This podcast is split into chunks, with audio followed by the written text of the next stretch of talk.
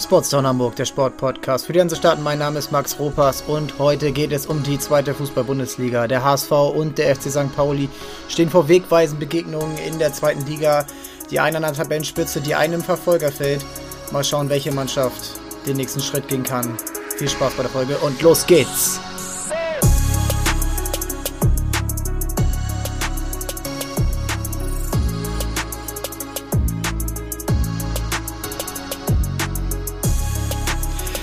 Und herzlich willkommen zurück an diesem Donnerstag am 14. Oktober zu Sportstown Hamburg. Mein Name ist Max Ropas und heute geht's um Fußball. Alles andere hat jetzt mal kurz Sendepause und es geht nach dieser Länderspielpause für die beiden Hamburger Clubs in wichtige, wirklich sehr wichtige Spiele. Man kann das natürlich als Trainer, wie Timo Schulz es macht, wenden, wie man will, aber als Tabellenführer hast du eine andere Verantwortung, eine andere ja, Position, mit der du in die ähm, Spiele reingehst. Und speziell an diesem Wochenende ist es schon ziemlich spannend. Ähm, es geht Samstag nach Heidenheim, 13.30 Uhr ist Anpfiff. Zu sehen live bei Sky, zu hören auf sportschau.de und äh, wo nicht sonst alles. Aber es ist schon echt interessant, was gerade diese Tabellensituation hermacht und wie St. Pauli auch in diesen ja, ersten neun Spielen, die sie bestritten haben, abgeschnitten haben. 19 Punkte, äh, das Derby gewonnen gegen den HSV, äh, zuletzt gegen Dynamo Dresden eine überragende, abgezockte, ja, sehr souveräne und ähm, aufstiegsreife Leistung gezeigt. Aber vom Ausstieg will ich jetzt auch noch nicht sprechen. Neun Spiele, ich meine, das ist knapp ein Viertel äh, gespielt. Und ähm, gegen Heidenheim, das ist ein Gegner, den man erstmal spielen muss. Ähm, viele tun sich da schwer, viele äh, tun sich auch, ja, generell schwer gegen Heidenheim, gegen diese eingespielte Mannschaft über Jahre. Frank Schmidt seit 2007, glaube ich, Trainer.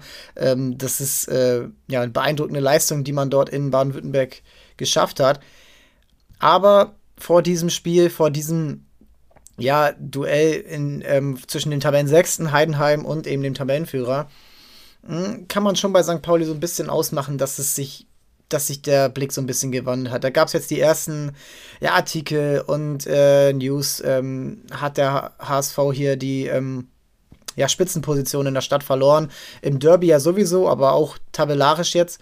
Und ähm, St. Pauli ist eigentlich in den letzten Jahren schon eigentlich in der Position gewesen, da an diesem HSV vorbeizuziehen. Äh, habe ich schon häufiger angesprochen, in den letzten drei Jahren sind Mannschaften aufgestiegen, die überhaupt nicht äh, in der Kategorie St. Pauli waren. Ein SC Paderborn 2019, äh, in der letzten Saison auch ein VfL Bochum, der zwischenzeitlich in akute Abstiegsgefahr in Richtung Liga 3 war. Kräuter Fürth, ähn ähnliche Situation. Das war eigentlich so die Kragenweite vom, äh, von den Braun-Weißen und ja, die hat man so ein bisschen an sich vorbeiziehen lassen ähm, durch relativ biederes Management, biedere Coaching-Auswahl, ob es Markus Kauczynski war oder Jos Lukai. Ähm, ja, seit dem Abgang von Ewald Lien damals ähm, hat sich da so nicht mehr wirklich viel getan und das ist jetzt halt anders, seit Timo Schulz da ist, mit seinem jungen Trainerteam, äh, Andreas Bornemann auf der Managerposition, der ja wirklich echt gute ähm, Einkäufe geleistet hat. Und ich bin schon gespannt, wie dieses Spiel wird am Samstag. Ähm, und ob St. Pauli jetzt so ein bisschen diese, erstmal überhaupt die Position verteidigen kann, Erster bleiben. Das entscheidet sich schon so ein bisschen am Freitag, wenn der Tabellenzweite beim Tabellendritten ähm, Regensburg bei Paderborn ist. Auch das ja komplette Underdogs eigentlich ähm, in der aktuellen zweiten Liga. Äh, Schalke 04 spielt auch zeitgleich am Freitag in Hannover. Die sind mit 16 Punkten Vierter und haben sich jetzt natürlich so ein bisschen gefangen. Und da wird es natürlich dann zu sehen sein, ob die Mannschaft äh, da auch aufschließen kann auf die 19 Punkte, die eben St. Pauli hat. St. Pauli macht Spaß zuzusehen.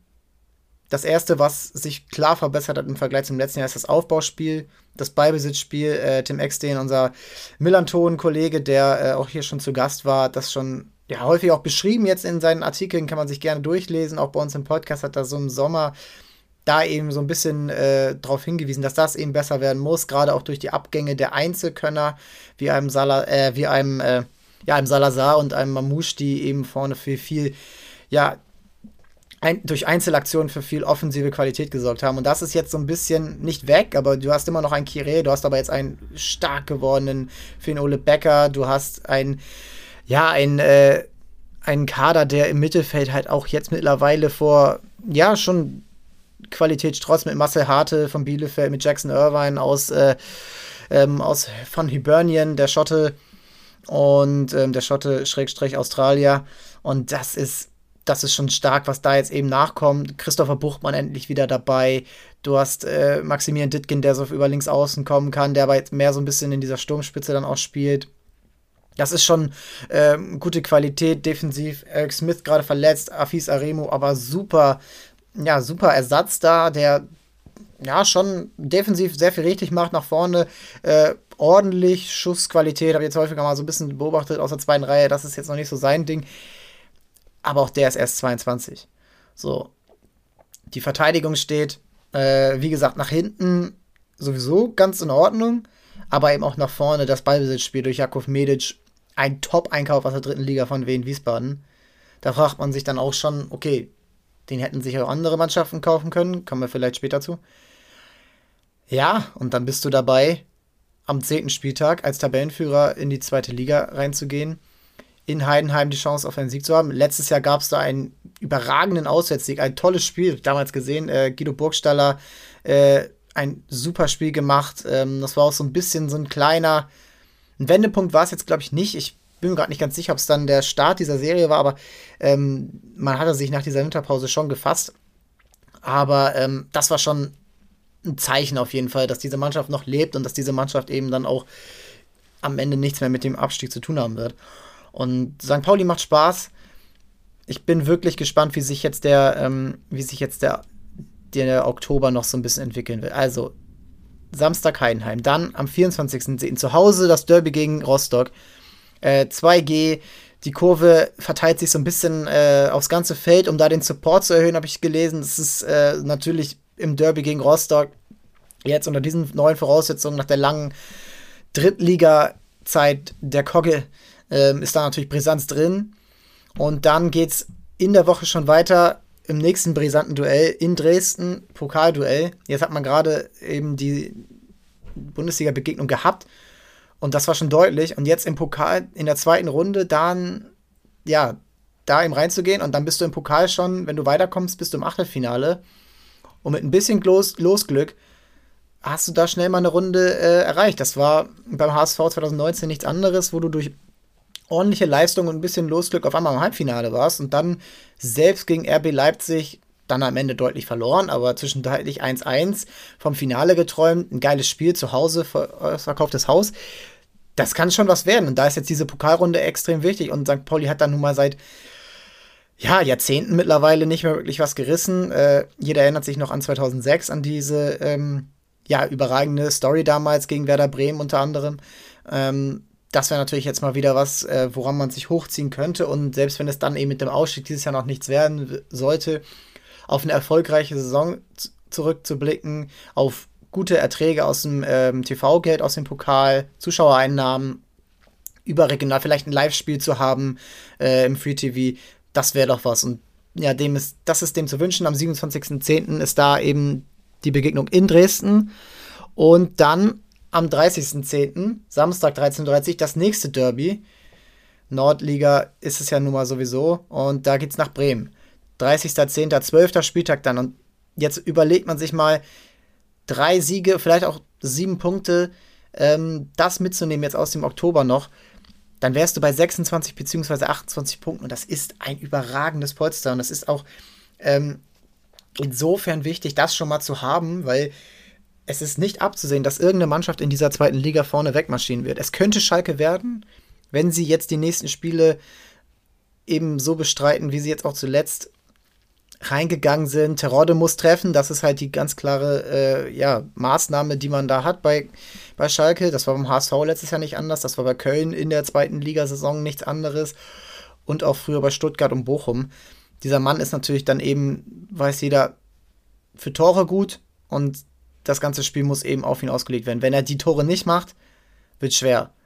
Aber das ist Schalke. Werder Bremen ähm, ist der Gegner für St. Pauli.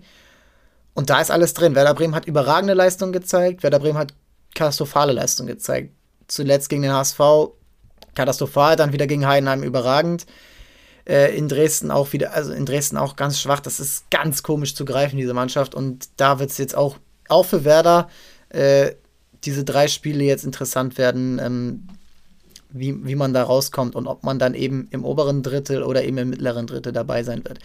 Die Spiele drauf dann Sandhausen, Darmstadt und Nürnberg, wo man dann eben ja jetzt noch nicht so viel zu sagen kann und das ist auch ähm, überhaupt nicht Thema der Sache gerade. Ähm, ich bin echt gespannt auf St. Pauli und ich hoffe, dass diese Konstanz, die man oft auch angesprochen hat, endlich mal reinkommt. Diese Konstanz auch nach erfolgreichen Leistungen, auch nach einem Derby-Sieg, auch nach einer ja, Tabellen, äh, der Übernahme der Tabellenführung, auch nach Lob in der Presse, auch nach äh, ja, Fragen, die jetzt vielleicht gar nicht mal so realistisch sind. Ist der Aufstieg drin? Natürlich ist der drin. Wenn der für Paderborn 2019 drin war, wenn der für Bielefeld 2020, für Kräuter Fürth und Bochum 2021 drin war, dann ist der auch für St. Pauli drin. Der ist drin. Aber der neunte Spieltag ist eben nicht der 34. Und da ist jetzt die Frage, können, kann diese Mannschaft das übernehmen? Kann ein Guido Burgstaller da, ähm, der erfolgreiche Zeiten erlebt hat in der zweiten Liga äh, mit Nürnberg, der andere, der Champions League gespielt mit Schalke, der ist Nationalspieler ähm, ja, gewesen in Österreich und ähm, kennt sich aus. Kann der das übernehmen? Kann ein Nicola Vasi übernehmen, der auch Europa League-Erfahrung hat? Kann, ja, kann ein Philipp Ziereis, der äh, Glückwunsch übrigens zur Hochzeit, habe ich jetzt gerade vernommen, ähm, kann der als ja, Kapitän da was machen. Christopher Buchmann lange dabei. Äh, Daniel Kofi Kire auch seit, ja, schon jetzt in dieser Saison absolut unverzichtbar und auch, finde ich, mit einer anderen, mit einer anderen Haltung auch schon dabei als in der letzten Saison. Jackson Irvine kommt, äh, kommt natürlich von, aus einer ganz anderen Liga, aber man merkt schon auch, äh, auch bei seinem Sportclub-Auftritt, das ist schon, das ist schon ein Typ, auf den man sich verlassen kann, der mit einer anderen, ja, mit einer anderen Haltung reingeht, vielleicht, ähm, der vielleicht auch eine andere Lockerheit mitbringt. Ähm, Lockerheit, äh, aber nicht zu verwechseln mit äh, ja, laissez-faire, sondern eben mit ähm, nicht viel an sich ranlassen und den Fokus beibehalten und dann eben aus dieser Lockerheit kennt man ja selber, wenn du locker in den Schuss reingehst, ist es meistens erfolgreicher, als wenn du verkrampft und angespannt reingehst. Da ist Jackson Irvine, glaube ich, der Richtige. Äh, ansonsten ähm, kann diese Mannschaft wirklich, wirklich was, lei was leisten. Und dieses Spiel in Heinheim finde ich auch taktisch spannend, weil Frank Schmidt da immer wieder ähm, Varianten dabei hat, äh, gerade offensiv mit seinen, äh, ja, ähm, Stärken, die er da hat, äh, mit verschiedenen Spielertypen. Tim Kleindienst, der große Strafraumstürmer, dann hast du Christian Kühlwetter, der bewegliche.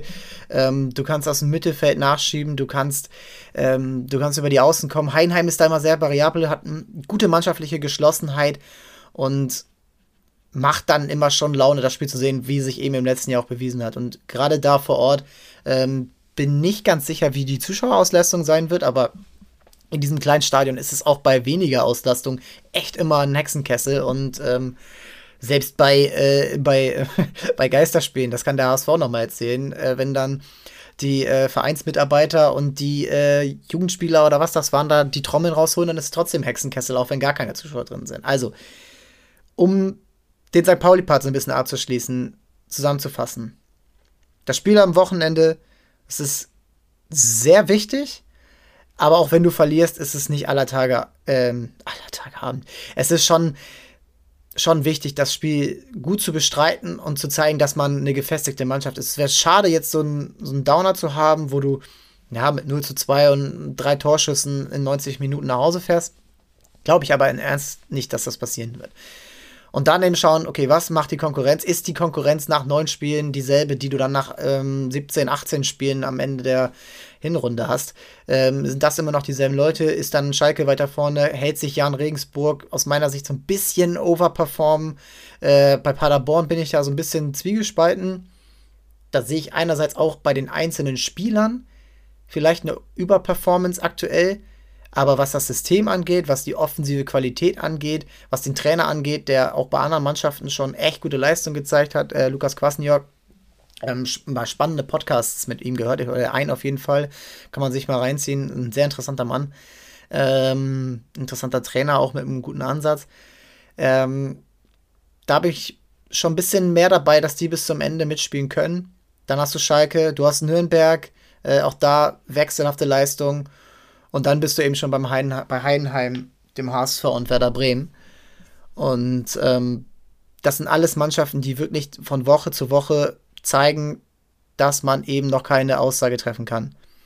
Und bei St. Pauli bin ich vielleicht am Ende dieses Monats, nach diesen vier angesprochenen Spielen, die du jetzt hast, in Heidenheim, zu Hause gegen Rostock, in Dresden im Pokal und dann in Bremen ähm, im Derby am 30.10.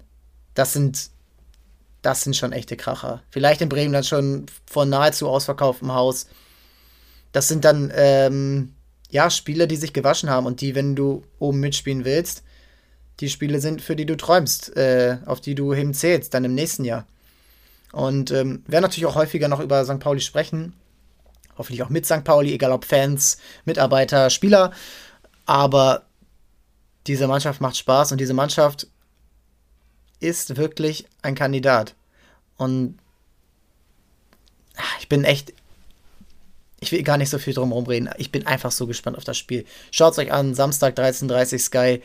Es wird ein absoluter, ja, Lackmustest für diese Mannschaft. Lackmustest für den HSV. Ja, schon. Fortuna Düsseldorf kommt in das Ausverkauf wird es nicht sein, aber in das gut gefüllte Volksparkstadion 2G.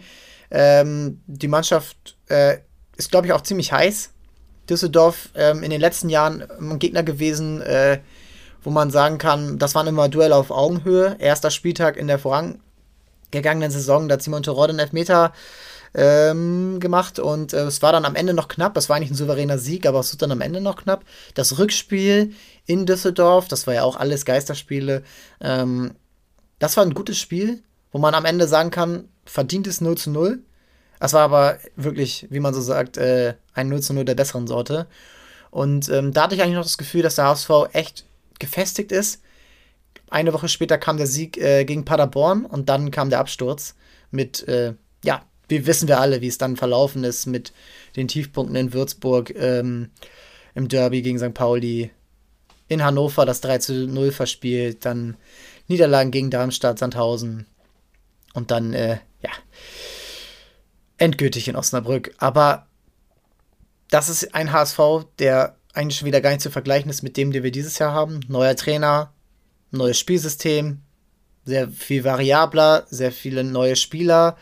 Ähm, es wird oft von einer jungen Mannschaft gesprochen, wenn man aber sich die Aufstellung der letzten Wochen angeguckt hat. Ähm, jetzt äh, ganz prominent natürlich ähm, zuletzt in, äh, in Aue, das schwächste Spiel der Saison. Eine Mannschaft, die ja irgendwo im Durchschnitt bei knapp 26 Jahren liegt, ähm, mit gestandenen Zweitligaspielen durch die Bank weg, bis auf einen Jonas, Jonas David wahrscheinlich. Da musst du sagen, ja, es ist kein, das ist kein Umbruch. Das ist eine Mannschaft, die eigentlich oben mitspielen muss. Und man kann nicht sagen, dass sie es nicht tut, weil drei Punkte Rückstand auf Platz, äh, Platz drei, äh, das ist nach neun Spielen natürlich gar nichts. Aber es sind jetzt schon ein paar Punktverluste zu viel. Und die Willensleistung, mit dem man eben das noch abgewendet hat, äh, die sind einerseits ermutigend, weil sowas hat der HSV in den letzten Jahren selten gehabt. Also jetzt in Aue so ein 1 zu 1 noch zu erzwingen, kann man nicht anders sagen. So ein Eigentor ist natürlich absolut glücklich, aber ein Robert Glatze steht eben dahinter. Und ein Robert Glatze legt in der 95. Minute noch vor für ähm, Tommy Doyle, der ihm dann an die Latte lupft und in 5 von 10 Fällen geht er wahrscheinlich dann rein. Ähm, eine Willensleistung gegen Sandhausen, nachdem du das Spiel eigentlich dominierst, dann wieder aus der Hand gibst, dann aber nochmal zurückkommst. Das wäre letztes Jahr nicht passiert, bin ich mir sehr sicher. Du hast äh, ein ja schon ein gutes Spiel auch in Bremen gemacht, ähm, wo du einerseits natürlich den Vorteil dann durch den Platzverweis hast, du machst aber auch das 1-0 vorher, du machst ähm, dann das 2-0 konsequent in Überzahl, dann hast du Pech, dass es ja schon eine Konzessionsentscheidung war oder so, dass es dann Gelb-Rot für Schonlau gibt, ähm, der natürlich dann auch im nächsten Spiel fehlt. Mm, ja, es ist, das waren Spiele, die man, die eigentlich Mut machen, aber in der Summe sind es dann doch schon zu viele Unentschieden. Nürnberg zweimal zurückgelegen. Äh, gegen Dresden, ja, ein bisschen düstbaddelig, so ein 1-0 in der ersten Halbzeit. Äh, überragendes Spiel, führst 1-0, machst die Tore nicht und dann ein Standard und dann ist die Mannschaft so ein bisschen raus aus dem Konzept.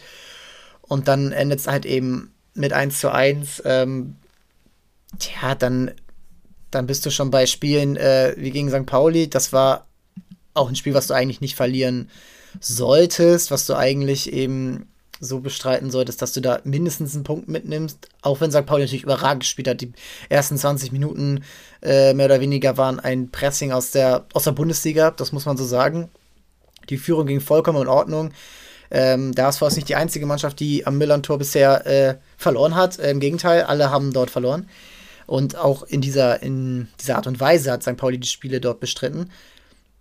Aber wenn du das 1-1 machst, wenn du äh, dann in der zweiten Halbzeit am Drücker bist und dann so ein blödes Gegentor zum 2-1 kassierst, völlig unnötig, ja, dann verlierst du das Spiel. Darmstadt 2-2, auch wieder, ja, ja, unnötig. Auch wenn es Mannschaften sind, die vollkommen ihre Berechtigung haben, vollkommen etabliert in der zweiten Liga sind, schwer zu bespielen aber es ist dann einfach in der Summe bisher so ein bisschen zu viel unentschieden. In Heidenheim 0 zu 0. Auch da wieder besser als eine, also wirklich auch da wieder in Ordnung, dass du unentschieden spielst. Du hast es nicht verdient gehabt zu gewinnen, du hast es aber auch äh, auf keinen Fall verdient gehabt zu verlieren. Dafür war die Mannschaft zu stark, da haben sie sich auch zu viele Chancen erspielt. Die Chancenverwertung, das ist eben das Problem.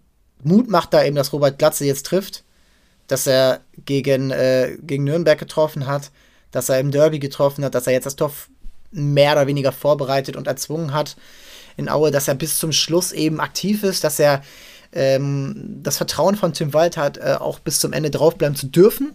Das ist echt gut für einen Stürmer, das auch sich zu erarbeiten, weil du hast auf der Bank immer noch einen Robin Meissner, du hast einen Mikkel Kaufmann, der ja anscheinend schon ein bisschen unzufrieden ist, was man sich jetzt so ein bisschen durchliest. Äh, Robin Meissner, ja, verletzt gewesen, aus meiner Sicht muss der Junge spielen. Ähm, von mir ist auch mit Glatze zusammen. Der Mann ist, der, der, Junge ist so talentiert und ich hoffe, dass er jetzt am, am Wochenende gegen Düsseldorf zumindest mal 20, 30 Minuten ähm, Chance bekommt, sich zu beweisen. Zumindest mal diese Zeit, weil es war wirklich erfrischend, den Jungen letztes Jahr zu sehen. Vielleicht war er der Einäugige unter den Blinden am Ende der letzten Saison.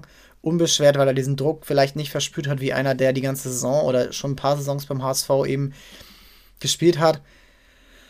Aber der kann ruhig schon mal spielen, finde ich schon. Und gerade auch junger Spieler, da bist du schon dabei, da können eigentlich ein paar mehr junge Spieler mehr Minuten bekommen. Ein Anzi Suhon letztes Mal bekommen. Tommy Doyle hat sofort bewiesen, dass er es kann, äh, dass er äh, eine Bereicherung ist fürs Spiel.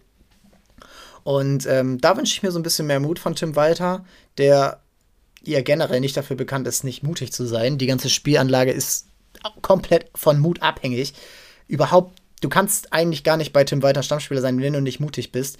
Egal ob Innenverteidiger, Mittelfeldspieler oder Stürmer oder Torwart, du musst mutig sein. Und ähm, Azisuon ist so, so ein geiler Kicker. Und ähm, von mir aus, von mir aus mal von Anfang an bringen. Ich sehe so ein bisschen natürlich den, äh, den Sinn dahinter, ihn äh, aufgrund fehlender Stabilität vielleicht nach hinten nicht spielen zu lassen. Aber du musst halt auch mal so ein bisschen gegeneinander abwägen und die offensive Qualität da von ihm, ähm, da auch mal was Verrücktes zu machen, ähm, ins 1 gegen 1 zu gehen, ähm, auch vielleicht gar nicht mal im zentralen Mittelfeld, sondern vielleicht eine Position da weiter vor. Äh, und du hast dann, äh, kannst Bakariata immer von, noch von der, von der Bank bringen, du kannst einen Manuel Winsheim immer von der Bank bringen.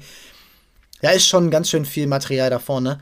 Ähm, wenn man sich den Kader so ein bisschen durchliest bei, äh, bei Transfer, mache ich es jetzt gerade hier, ähm, viele, viele Mannschaften haben ja oft so Karteileichen dabei, die eigentlich gar nicht spielen oder verletzt sind oder so. Und beim HSV ist eigentlich, ja, bis auf Rohr, Wagnumann, Ambrosius, äh, eigentlich alles, äh, alles dabei. Alles ist, ähm, der, das ist ein ganzer Kader, der komplett einsatzbereit ist. Von einem Ludovic Reis, von einem Tommy Doyle, Kin Zombie, Jonas Meffert, äh, Sonny Kittel sowieso, ähm, gute Leistung bisher. Du hast eigentlich alles da, was du einsetzen kannst und eigentlich schon ein bisschen die Qual der Wahl, aber ah, es fehlt noch so ein bisschen, bisschen letzte Konsequenz und ähm, ein bisschen, ja, das Aue-Spiel war schon ein bisschen ein kleiner Downer. Also, die Spiele gegen Nürnberg, das ist okay. Oder auch in Heidenheim, das sind Mannschaften gerade auf Augenhöhe, wo du schon sagen muss, da ist der HSV, auch wenn er natürlich ein gehöriges Gehaltsniveau hat, ähm, erfahrene Spieler, ähm, ja auch die Einzel Einzelqualität. Unter einem neuen Trainer kann man da schon ein bisschen ähm, Gnadenfrist geben, aber in Aue, bei einer Mannschaft, die noch gar nicht gewonnen hat, die komplett drunter und drüber gestartet ist, die einen Interimstrainer hat, die ja auch in so einem Spiel wieder eingeladen werden muss, das ist, das ist zu wenig. Und das hat mir schon so ein bisschen zu denken gegeben, mit der Einschränkung, was ich eben meinte, sie sind zurückgekommen. Im letzten Jahr, im vorletzten Jahr und auch im vorvorletzten Jahr gab es immer Spiele gegen die Tabellenletzten, gegen den Tabellenvorletzten, die dann verloren wurden. Wo das, äh, wo es ordentlich losgeht oder so typisch losgeht, HSV hat viel Ballbesitz, ein komischer Gegenangriff, 1-0 für Würzburg, 1-0 für ähm, ja auch St. Pauli in der Zeit, wo sie letztes Jahr eben äh, unten drin waren.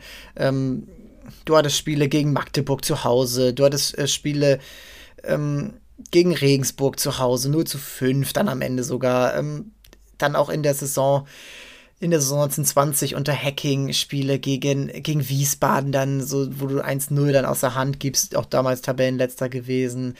Ah, es war oft einfach, oft einfach ärgerlich, da so, so reinzugehen. Und das, das merkt man jetzt schon, dass die Mannschaft nicht aufgibt und auch dann eben sich das ein bisschen erkämpft.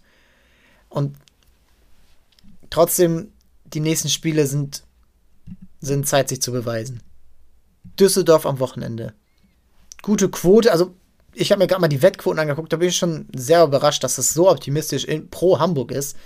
Ähm, muss jetzt hier keine, keine Werbung machen, aber ähm, das ist, das ist schon überraschend gewesen. Düsseldorf ist natürlich nicht gut in die Saison gestartet, äh, sucht auch noch sich selbst, aber als Favorit, das muss der HSV auch weiterhin annehmen, ne? diese, diese Favoritenrolle und eben aber auch die kommt nicht von ungefähr, die kommt nicht, weil da der HSV draufsteht auf dem Trikot, sondern eben, weil man merkt, dass der HSV mehr kann. In jedem Spiel merkst du, die Mannschaft kann gewinnen. Sie hat bisher auch nur einmal verloren, aber sie hat auch bisher nur äh, dreimal gewonnen. Das ist zu wenig. Und ähm, wie gesagt, jetzt gegen Düsseldorf. Volles Stadion. Äh, man wird sehen am Ende, wie viel es sein werden. Ich schätze mal so 40.000. Ähm, das ist stark für das erste Spiel nach Corona. Andere Mannschaften kämpfen äh, von Schalke 04 die das Stadion nur halb voll hatten, jetzt gegen Ingolstadt. Äh, aber auch zu anderen Sportarten habe ich letzte Woche schon drüber geredet, äh, Handball und Basketball. Ähm, es ist schwer, gerade so ein bisschen die Leute zu mobilisieren. Es ist Samstagabend, es ist kalt, es wird richtig kalt. So ein richtiges äh, lange Unterhosen und drei Paar Sockenspiel wird das wieder, wahrscheinlich. Und davon gibt es jetzt noch einige mehr, gerade bei, bei Dunkelheit, 20.30 Uhr.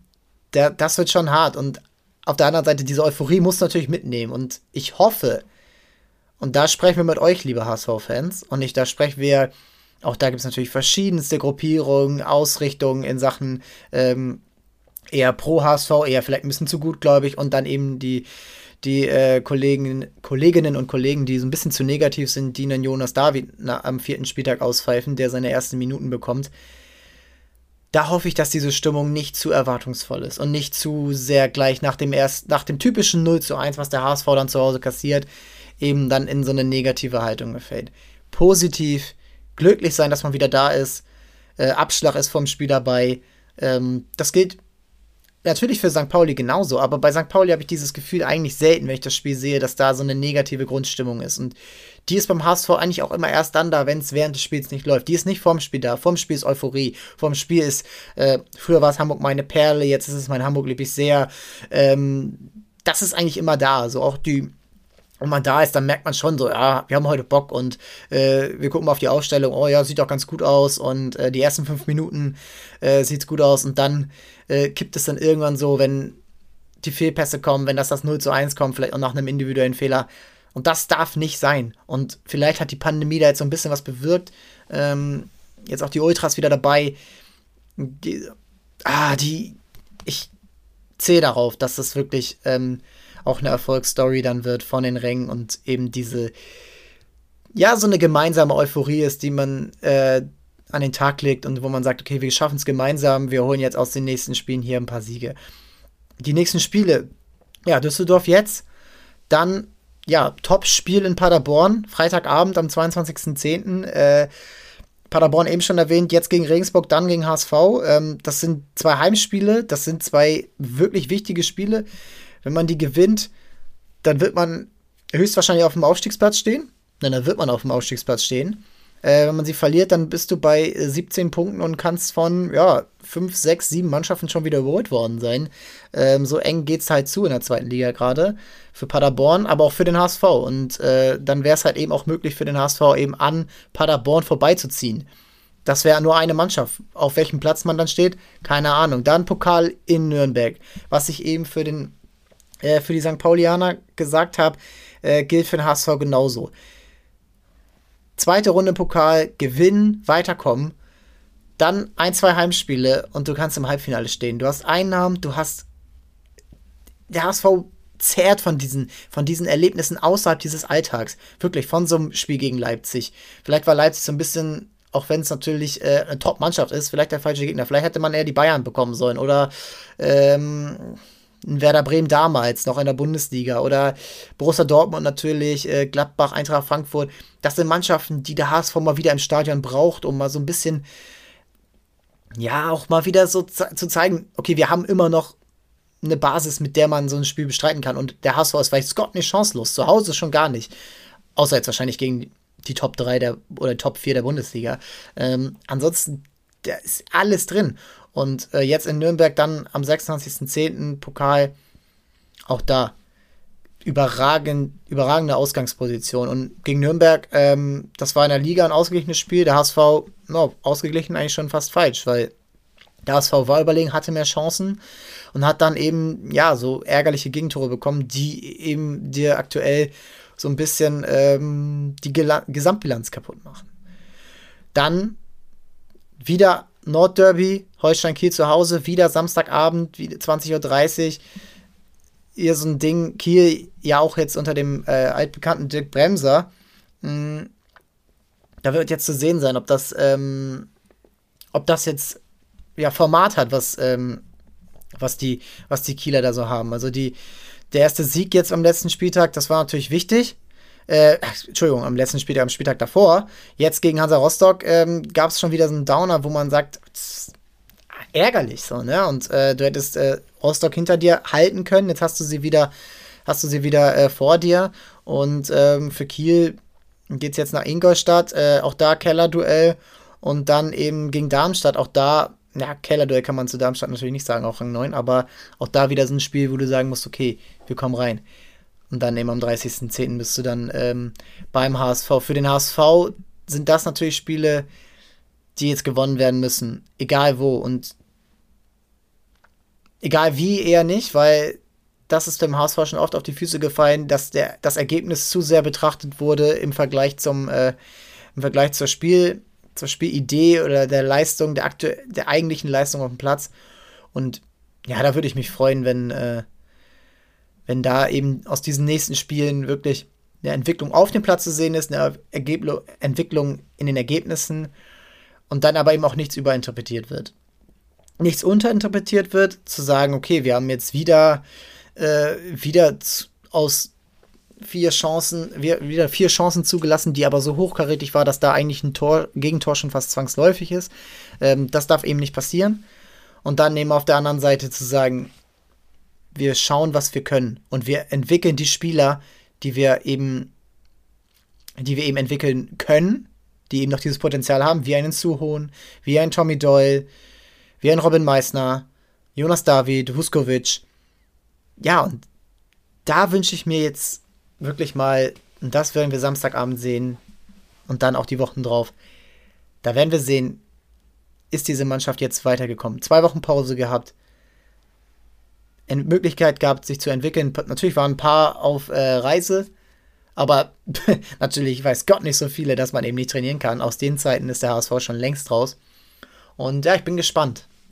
Das werden zwar richtig gute Spiele am Wochenende und das werden auch noch richtig schöne äh, Spiele für beide Clubs im Oktober. Ähm, da gerne einschalten, da gerne auch Feedback geben, da gerne kommentieren, ähm, in den Dialog gehen. Mir hat es richtig Spaß gemacht, da jetzt ein bisschen drüber zu sabbeln und mir wird es noch mehr Spaß machen, am Samstag eben dann diese beiden Spiele zu schauen, Äh, nächste Woche äh, schauen wir mal, wie es da, ob wir es schaffen, darüber zu reden. Ähm, aber das ist schon, das ist schon geil. Und äh, diese Konstellation ist auch mit St. Pauli, dass sie eben wirklich oben mit dabei sind. Ich lege mich schon fast fest, dass mindestens ein Team aus Hamburg zumindest Dritter wird. Und äh, können mich gerne drauf festnageln.